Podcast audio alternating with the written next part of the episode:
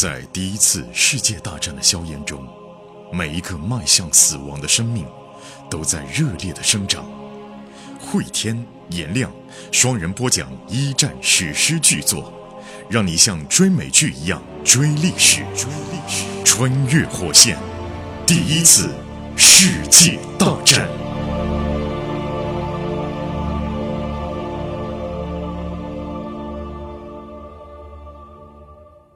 穿越火线一战，各位好，我是颜亮，我是慧天。前情回顾啊，呃时间线是来到了一九一六年的夏天，残酷的索姆河战役，双方巨大的伤亡的消息已经传到了各国的社会当中。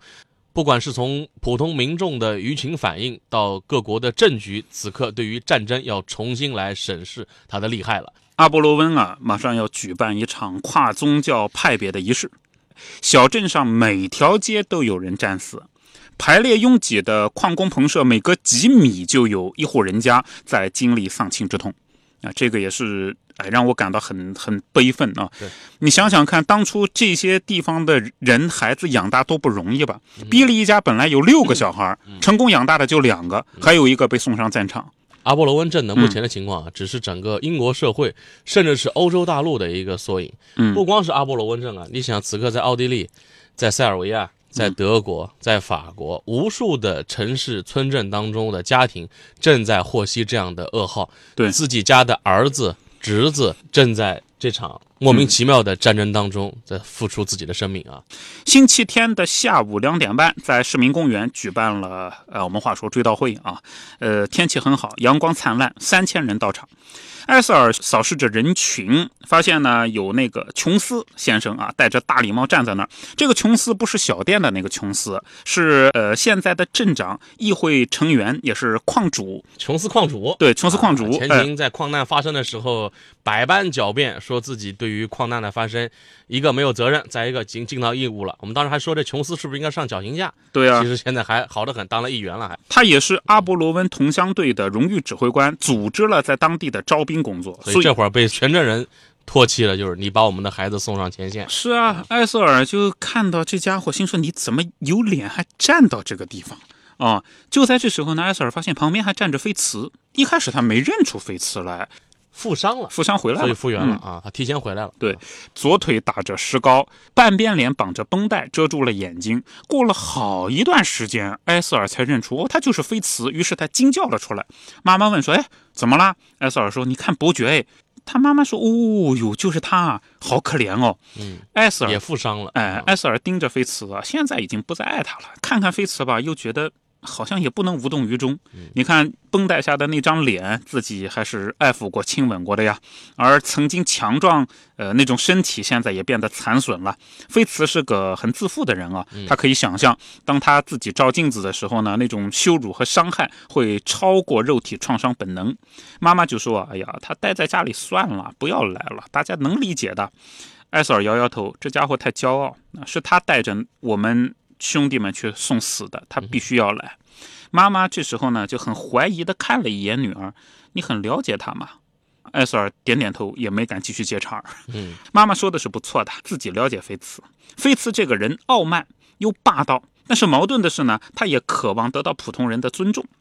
渴望荣誉。哎啊，，正在这时候，有一个是屠夫的儿子走过来跟艾瑟尔打了个招呼啊，这个细节很有意思啊啊。他穿着笔挺的西装，然后呢过来以后就说：“哎，艾瑟尔你好，那个明天要放一部卓别林的新片。”啊、你喜欢看卓别林吗？我带你去看电影怎么样啊？埃塞尔说：“我不去看电影，没时间，不好意思。这妈妈埃塞尔这个大名还在位啊，毕竟是曾经的正花呀。正花就算带着孩子回来，依依旧是不乏追求者。妈妈就火了，嗯，哎，这个小爱你怎么回事啊屠夫？的孩子可有钱了。他哪里不好啊？你要找个丈夫，这不是正好吗？你干嘛呀？嗯嗯，然后埃塞尔想想看呢，哎，我到底有什么问题啊？呃，确实，你看啊，这个人长得还是不错的，家里面也比较有钱啊，也愿意负担别人的小孩儿。埃塞尔就问自己，我干嘛不加思索的就拒绝和他一起看电影呢？开玩笑，从伦敦待了两年回来，哪能看得上镇上的一般男人啊？嗯，即便在这个屠夫的儿子看起来，就是我追求你，你应该很高兴啊，对吧？你带着孩子的未婚妈妈，这个、嗯结果还被拒绝了啊。是啊，呃，接着仪式就开始了啊。这场会议咱们也看一下啊。，对对对，因为这个也是当时英国社会的一个缩影。你看，有富商回来的贵族阶层，也是军官阶层。有当时的资产阶级，以琼斯为代表的，还有就是普通工人阶层，以艾斯尔和他爸爸为代表的，以及更多的民众。此刻战争的残酷性摆在资产阶级、贵族、普通人面前，他们到底是一个怎样的态度？对，在场的仪式呢是以一首圣歌开始的。比利爸爸呢是代表无派别团体说话的。比利爸爸就说啊，前面讲了好多巴拉巴拉，后面就突然一转说，当这个国家决定去打仗，我希望议会的每位成员都能够真诚的扪心自问，像上帝指引的那样。但是他们没有，为什么这些人进了议会呢？爸爸接着说啊，原则上这个国家每个人都有责任参军服役，但是我提醒各位的是，不是每个人都有权利，是不是要发动战争？啊，这个话讲得非常有理。是啊，宗教影响政治了。对，呃，谁有权利决定我们国家的外交的策略，以及谁有权利决定要把我们的孩子送上战场、啊？是啊，如果说孩子有参军的义务，那孩子也应该有投票决定要不要打仗的权利啊，这应该是对等的呀，对吧？爸爸又说啊，七月的一天，阿波罗温我们镇两百多个人战死在索姆河，有人告诉过我了，英国的伤亡人数已经超过了那一天就超过五万。人群当中啊，就发出一片惊恐的叹息声。没有多少人知道这个数字的。爸爸是从埃塞尔那知道的，埃塞尔是从莫代那知道的。他们在伦敦嘛。然后爸爸继续说啊，五万人伤亡，死了两万多，战斗还在继续，日复一日。更多的年轻人遭到屠杀，人群当中发出了异议啊！怎么这么说话？但是呢，赞成的声音更大一点。爸爸举起一只手，安静，安静。我不想说这是谁的错，只是要强调这一点。当人们被排除在参战与否的决定之外的时候呢，如此残忍的屠杀就不可能是正确的。我们没有授权，我们没有投票。然后呢，琼斯矿主啊也想爬到台上站到爸爸身边，但是有人把他拉了下来，让爸爸把话说完。爸爸说啊，如果我们再要决定打仗，必须要经过全民公决。然后呢，几个人站到爸爸前面，想要拦住他了。哎，爸爸的声音依旧在骚动的人群当中回响：我们绝不能再容许由少数人决定是否发动战争，绝不能，绝不能，绝不能。说完，他就坐下了。台下有雷鸣般的欢呼声。这也是我印象当中比利爸爸演讲最摁着的一次。对，之前都是比较怂的讲话。嗯啊、呃，因为毕竟看到自己镇上的这么多的矿工的家庭的孩子的丧生，工党开始逐渐取得了人们的信任。对，啊、镜头一转，来到俄国线了。啊，很多人牵挂的格雷戈里怎么样了？俄军怎么样了？还在继续吃败仗吗？我们来看看啊。嗯，是啊，是这样的。我们来到了科韦利，它是俄国境内的一个铁路枢纽。那原本呢属于波兰，呃，靠近从前的奥匈帝国边境。俄国军队呃城东三十多公里外在那儿集结。格雷格里本来是跟着第二集团军，然后团灭了嘛。后来回去了以后呢，又投靠了部队。现在大家在这儿重新整编了。对，就咱们往前情稍微回顾一下，嗯就是格雷格里的第二集团军在战役之初确实是拖制住了德军，但是俄军的伤亡代价是以肉鸡的状态当子弹去的。对方，哎，当子弹去了。他的这个所在的部队里边，几乎就是他跟他的那个工友伊萨克俩人活下来了，其他人在坦能堡之战当中基本上都交代了。格雷格里呢，他们没有帐篷。本来呢，上级啊，圣彼得堡给了帐篷的，嗯结果呢，自己团里的少校是这么说的：夏天帐篷没用啊，嗯冬天你们都死了，要帐篷也没必要 少校说的也是啊。少校把帐篷通通的卖给了一家制衣厂，啊，贪污。就是说你们活不到冬天的。这个其实也呼应了前面的俄军的这其中的腐败也是非常严重的。非常厉害。军官在倒卖自己的一些战备物资，而导致自己的士兵补给上靴子、外套、帐篷都成了问题。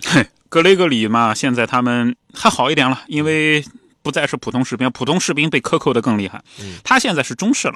他活着回来了，啊，活着回来，他中士了。现在他的朋友伊萨克呢是下士了，在一九一四年的大进攻当中、呃幸存下来的，现在多数都成了军士这种军官。格雷格里所在的营呢，现在也是元气大伤，他们被派到了各个地方，唯独没回过老家，其他哪儿都去过了。格雷格里在过去两年杀了好多人，所用的武器啊，步枪啊、刺刀啊、手雷啊，像有的战友晚上会做噩梦。就是说啊，我杀了人了，嗯啊，这一些人一般是受过良好教育的，但是格雷格里从来就没有因为杀人做过什么噩梦。真正让他做噩梦的是军官的愚蠢、无情、腐败，和这种人在一起，时时刻刻让他想着有朝一日能不能造反。啊，当然了，必须活着，因为除了自己，没有任何人会照顾卡捷琳娜啊。呃，定期的呢，老格都给卡捷琳娜写信，有时候能收到她回信。每封信，格雷格里都留着，捆成一叠放在行李袋里面。如果有段时间弄不到信，他就拿出以前的信重新读一遍。在一封信里面啊，卡捷琳娜说自己已经生了孩子了，取名叫弗拉基米尔。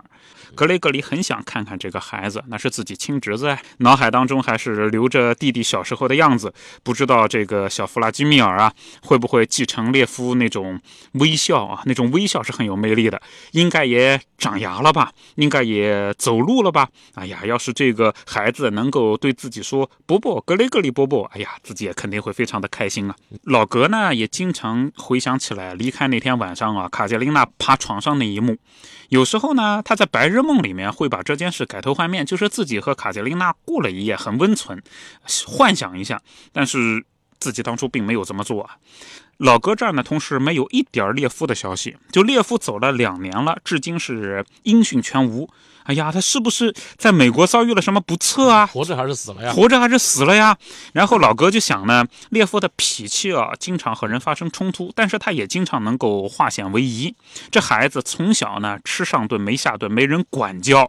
哎呀，我这当大哥的怎么没有把他教好呢？其实我弟弟是个好孩子哎。他这操心弟弟，弟弟已经成了黑帮大佬的女婿了啊！现在混得可好呢。呃，事情到了这个地步吧，我们再来看老哥。老哥就想啊，除了我，还能谁照顾卡捷琳娜娘俩啊？我一定要活着回去，不管俄国军队有多么的混乱，多么的低能，我也要活着回去。这个战区的指挥官呢，叫做布鲁希洛夫将军，他是个职业军人啊，就他来说还不错，不像其他的将军那样只会拍马屁。在他的指挥之下呢，奥地利人被打跑了，打得狼狈逃窜。而就老格他所在的这个嗯小分队来说啊，只要作战命令合理，他们打的还是很勇敢顽强的。当然，如果说遇到了傻叉领导，他们就会竭尽全力的逃避对方的火力。那就老兵油子啊，老兵油子了。对，哎，如果这仗能打，那行，我们就好好打；能打，如果不能打，不能打，我们就放几个虚枪 就撤了。呃，老哥现在已经是。很知道怎么样带兵打仗，也知道怎么样及时逃跑，所以排里的战友呢都很拥戴他。七月份，俄军已经放慢了前进的速度啊，关键是补给匮乏。现在呢，有增援部队到达了，是禁卫军。这些禁卫军很厉害，精锐部队，难得的精锐部队，战士们个个高大挺拔，军装都不一样。暗绿色的制服上面有金色的穗带，脚上是崭新的皮靴。不过呢，他们的指挥官啊是朝廷的一个弄臣。格雷格里觉得，就算这帮人来，估计也拿不下克维利。不管他手下的战士是多么的人高马大。等到黎明时分，由少校呢传达下来了命令啊，这少校就我们前面讲的贪污的那个啊啊，看看他的这种形象，个头高大，身形笨重。胖乎乎，军服紧绷在身上啊，两只眼睛呢充满了血丝。他把所有的基层军官都召集过来啊，跟大家说呢，这样的我们需要涉水过河。沿小路穿沼泽地向西部前进。奥地利人呢，据说在沼泽地里面布了阵地，但是呢，看这里的地形，他们挖不了战壕。这边要进入到俄军跟奥地利军队的一次科韦利争夺战了啊！之前呢，俄军打了几个胜仗了，一个是奥地利军队的补给率先出现了大问题，再一个俄军的精锐也开始补充上来了。对啊，那下面呢，双方一次比较大的正面的交锋就是在科韦利这个地方了。对啊，格雷格里赶快就讲啊，长官长官，那个。我们没弹药了，给我们发些弹药吧。结果呢，这个亚佐夫少校啊，看他肥嘛，出手很快，他冷不防的一拳就砸了格雷格里面门一拳啊。格雷格里觉得嘴巴上一阵火辣辣的刺痛，向后一仰倒在地上。然后亚佐夫说：“你个狗日的，能闭嘴了吧？需不需要弹药？我说了算啊，长官说了算，列队。”听号令前进，这一幕啊也是何史实的描写。在一战当中，俄军的军官的腐败，对士兵的打骂是张手就来。对啊，啊，所以呢，整个的部队当中的这个氛围也没有什么向心力，也没有什么凝聚力啊。对，格雷格里站起来，嘴里面都是血腥味，摸摸脸，发现丢了一颗门牙。打骂在部队里是很常见的。由于老格刚才得罪了少校，少校就将他的排排进了先头部队，你给我往前走，先送死去吧。对，所以呢，老格他就得呃另做打算啊，他开始涉水过河了。了，排里面有三三十五个战士跟着他，河水非常的冷。格雷格里故意走得很慢，底下的人有样学样，看看如何行事。他们要过的这条河啊，又宽又浅。到达对岸的时候呢，打湿了小腿。而后面的部队啊，心急火燎的那些人呢，一个个超过了他们，让格雷格里松了一口气。嗯，你们走得快，你们先去送死吧。去吧，去吧，啊，早点走，安心上路啊。嗯，一旦走上沼泽地的那个狭窄小路呢，格雷格里的派那就必须要和其他人统一速度了，因为你慢下来，你会堵着别人啊，对吧？所以呢，他就想要想个什么招嗯，大概又走了一公里，路变得越来越窄，队伍慢下来，并成了一列。格雷格里觉得，哎，机会来了。他假装什么？假装无法忍受前方拖拖拉拉的速度，离开了小路，走上了泥地。哎，后面人就这个补上了他们离开的空缺嘛。走到泥地了以后呢，这里的水深及胸部。泥巴黏糊糊的，所以他们就陷在那个地方了。格雷格里故意在那挣扎，还催促自己的战友：“你们都快一点啊！不知道要打仗吗？快一点！” 这是老兵油子啊。对，等到上级军官视察到这边啊，就觉得不对。哎，你们干嘛？你不是先头部队吗？哎，回到回到路上去，最后来了，回到路上去。然后格雷格里说：“是的，阁下，是的，阁下。”但是呢，哎，他们就装作找这个坚实土地的样子啊，继续在那扭来扭去。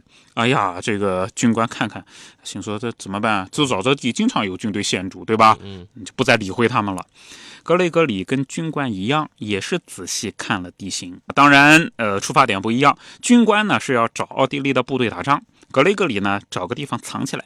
哈 呃，他不停的这个在那扭来扭去，在这时候有好几百个人超过了他。格雷格里心说啊，好好好，哎，你们都是精英部队，这个都很厉害，你们去死啊，安心上路，杀敌立功，祝福你们。但我们我们在这再扭一扭。上午十点钟左右，他听到枪响啊，有子弹从头顶上呼啸而过，前锋部队与敌方正式交火了啊，时机已到。应该躲起来了，于是他带着自己的牌靠近了一片较为干燥、稍微凸起的地面。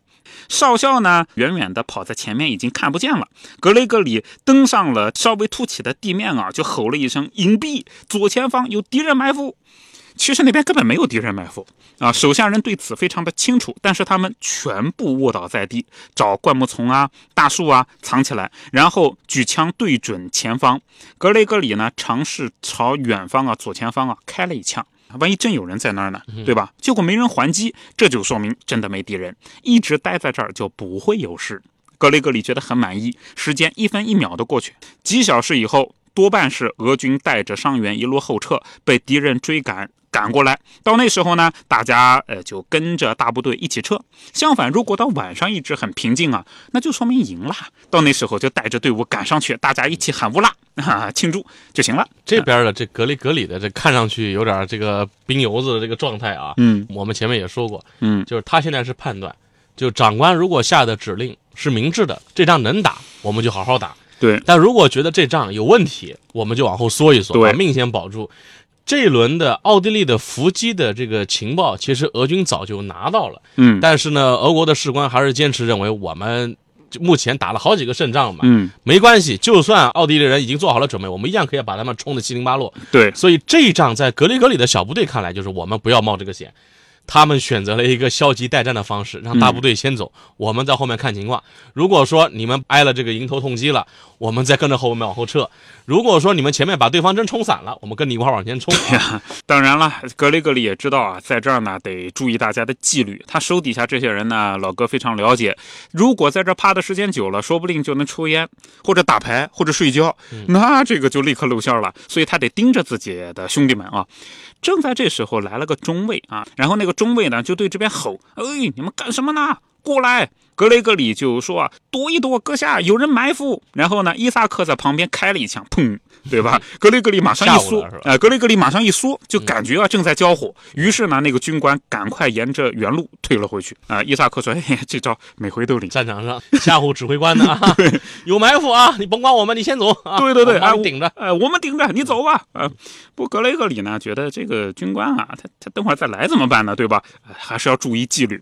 头顶上回荡着远。处的火炮轰鸣啊、嘶喊啊。估摸着战场离这里有两公里，先德部队已经交火了，只不过谁占优势现在不知道。吃点东西吧，然后就拿出干粮盒里面的一块硬面饼啃起来啊！就别人在玩命呢，他这个牌很很安逸。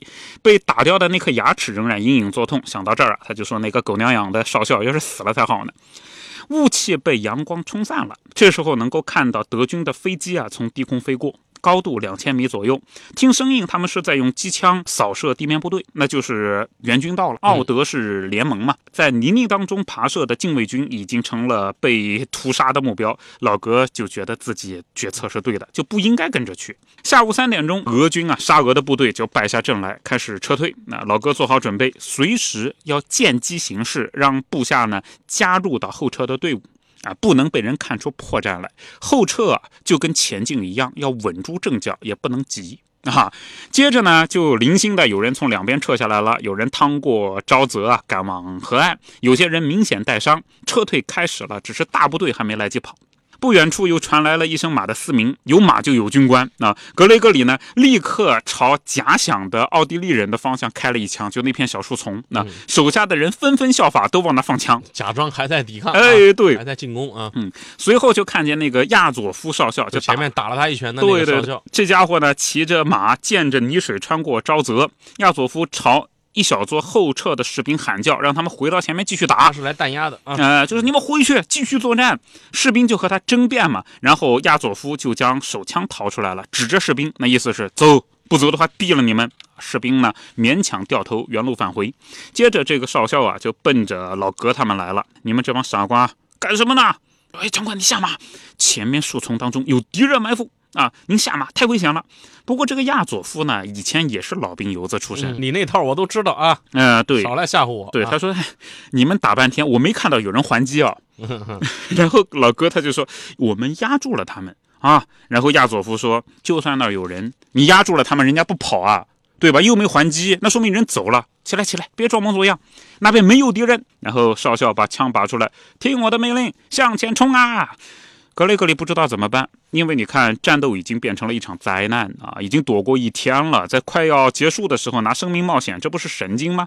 奥地利的部队已经掌握了整个战局的优势，对啊，而且德国的补给也到了啊。嗯，正在这时候，一队士兵呼啦啦就从刚才他们射击的那堆草丛后面呢就冲了出来。格雷格里一愣，哦，后来发现这些人不是奥地利士兵，是溃逃的俄国兵。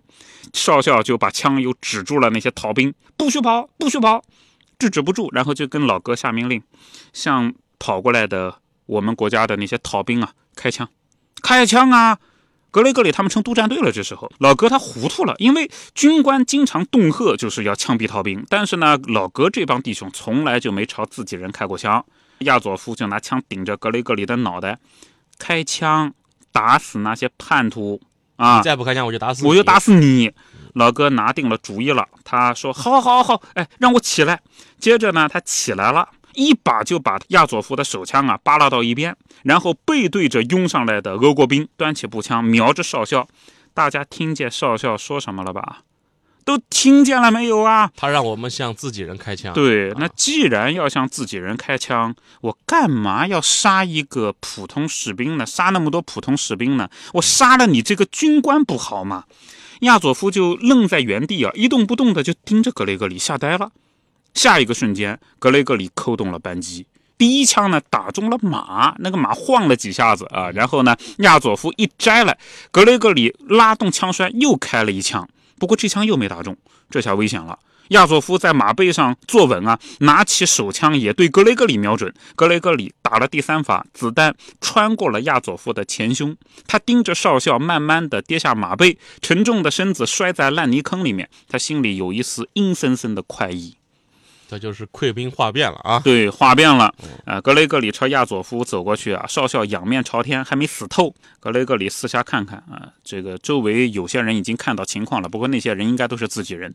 远处的士兵不清楚究竟发生了什么。然后呢，他把枪筒啊，还有两发子弹嘛，就抵在亚佐夫的前额上。他说呢。这是为所有被你杀害的俄国人民报仇，你这条该死的恶狗！也为了我这颗门牙，我操你妈！砰，开了一枪。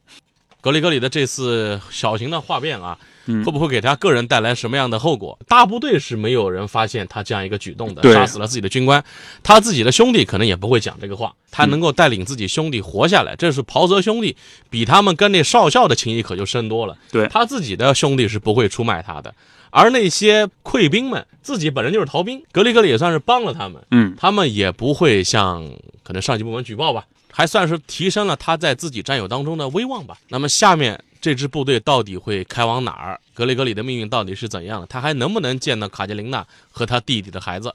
我们在下集当中跟各位继续来讲述。好，穿越火线这集就到这里。